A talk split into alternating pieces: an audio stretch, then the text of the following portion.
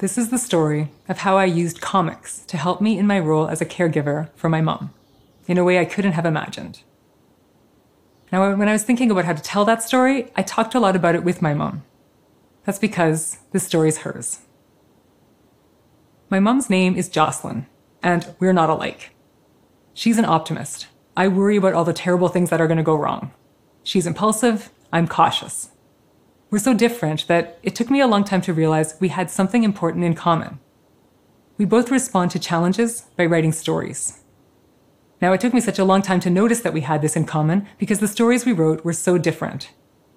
She self published a book of poems and short stories about living with Parkinson's disease over the last 20 years. I write comics, like this one. And my comics are about stuff like life with my mom. Now, over the years, my mom and I got used to her physical health challenges. But a while ago, she started having cognitive challenges too. She couldn't write stories anymore, and communication between us kept getting harder. My mom's doctor didn't get it. He asked her questions like, Well, what city are you in? She knows the answer. He asked, What year is it? Well, she knew that answer too. He just said, You're fine. But my mom had been having hallucinations. She sometimes thought she was surrounded by ghostly people. The doctor couldn't see it, but my mom could. And now, so can you. I want to tell you about graphic medicine, a growing movement that refers to an unlikely partnership between healthcare and comics. Now, at the heart of this movement is a kind of a comic called a graphic pathography. A graphic pathography just means a story about illness that's told in a visual medium.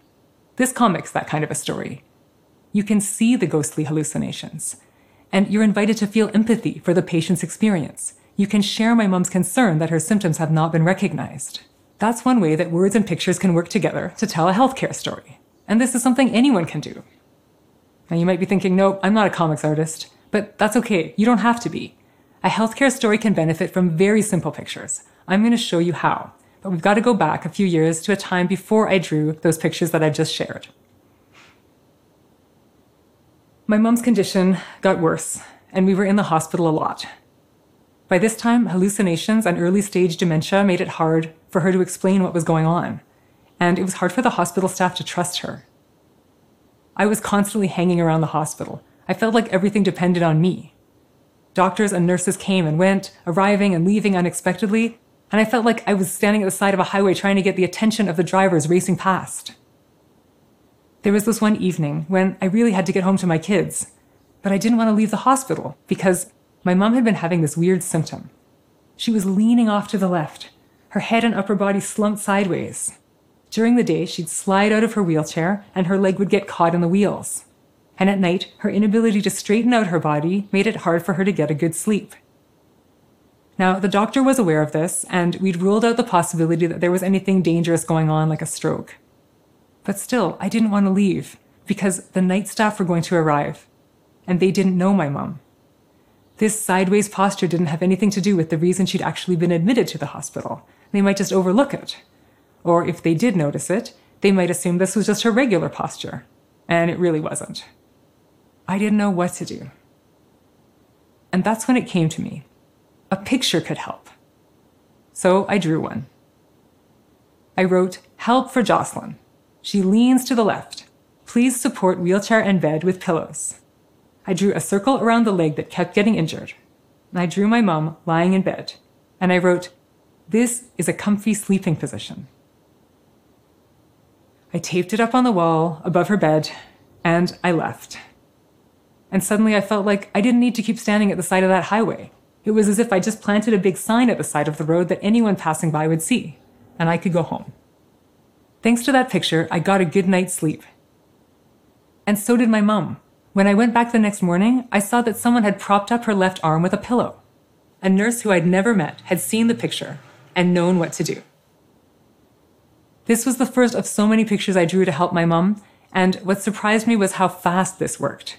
I carried pictures like this around with me everywhere I went to pull out whenever I needed them to save me explaining things again. And I learned that a picture is worth a thousand words that you just don't have time to say. Then my mom was moved to another part of the hospital, and there was a whole new team of staff members who didn't know her. So I got ready to start drawing some new pictures. But then I thought, when I drew those first pictures for my mom, I'd made choices about what healthcare issues to highlight on her behalf. At that time, she hadn't had the words to speak for herself. So those pictures were just my best guesses about what might help. But big questions arise when you try to tell someone else's story. That kind of collaboration depends on trust. So this time, I sat down with my mom and I asked her what pictures I should draw. Her answers surprised me. She said, Please, tell them to call me Jocelyn. They don't know I go by my middle name. She said, Please tell them I'm left handed.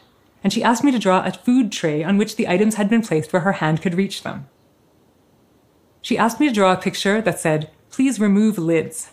That's because nerve damage in her hands makes fine motor skills a challenge.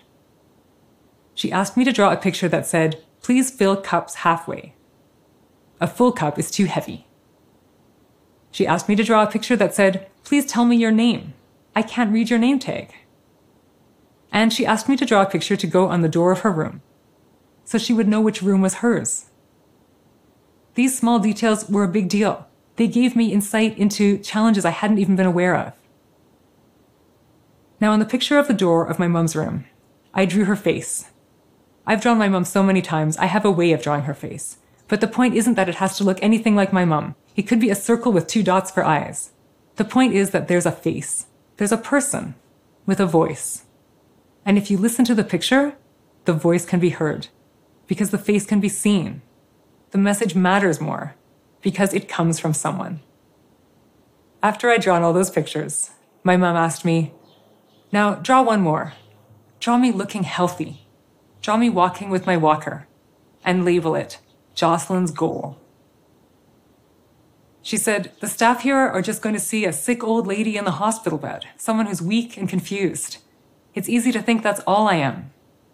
She said, I want them to understand what we're working for. Sometimes you have to see it to believe it. If I'm honest, I have to admit that sometimes I was the one who just saw the sick old lady in the hospital bed.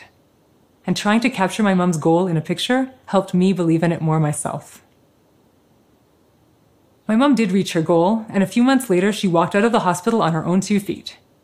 She moved to long term care, and for the first time, her care needs were more managed and predictable. Now, she did still hallucinate about being surrounded by ghostly people. But my mom and I have always responded to challenges by writing stories. And now we've learned to write stories together. Like this one. Here's me asking my mom, How's the writing going? And she responds, not great. Maybe I need a ghostwriter. I already have the ghost. Remember my mum's doctor, the one who didn't get it? That comic about him was part of this same story. It's a comic my mum and I wrote together for a magazine dedicated to destigmatizing dementia and supporting people impacted by this disease. My mom's name appeared in the byline right next to mine. And this comic was one of the ways we carefully documented her symptoms which led to her being able to start a new medication that helped with those ghostly hallucinations. But more than that, this comic let her use her experience to help others whom the magazine could reach. And besides, isn't it just cool that a medical magazine these days has comics? My mom and I have continued to write comics together, and she's continued to trust me with sharing the stories of life with dementia and life in long term care during the pandemic. I think she's been okay with me sharing these vulnerable moments because she knows I'm not just telling the story of a sick old lady in the hospital bed. She knows I understand that even though I may be the one drawing the pictures, she's a collaborator with an equal part in the work. And here's my mom saying, Do not write about that in this comic. The reason this all started didn't have anything to do with art or writing or even healthcare. It came from me wanting to help my mom. And that's the same power you have in your relationships with the people you care for. You know their healthcare needs. You live their stories with them. Now, I understand you may still feel a bit skeptical about showing up at the doctor's office with a sketchbook, but you may be surprised to discover that the people in your healthcare community are already familiar with graphic medicine, the growing movement at the intersection of healthcare and comics. They may already know how a picture can be an amazing time saver or a tool for creating empathy and personal connections. Just imagine if your new doctor opened your chart and saw pictures that sparked curiosity about the person, not just the symptoms. When I looked at all the pictures I'd drawn of my mum, I did see her symptoms. But I also see my mum. She's there in all the words and pictures that have continued to hold us together.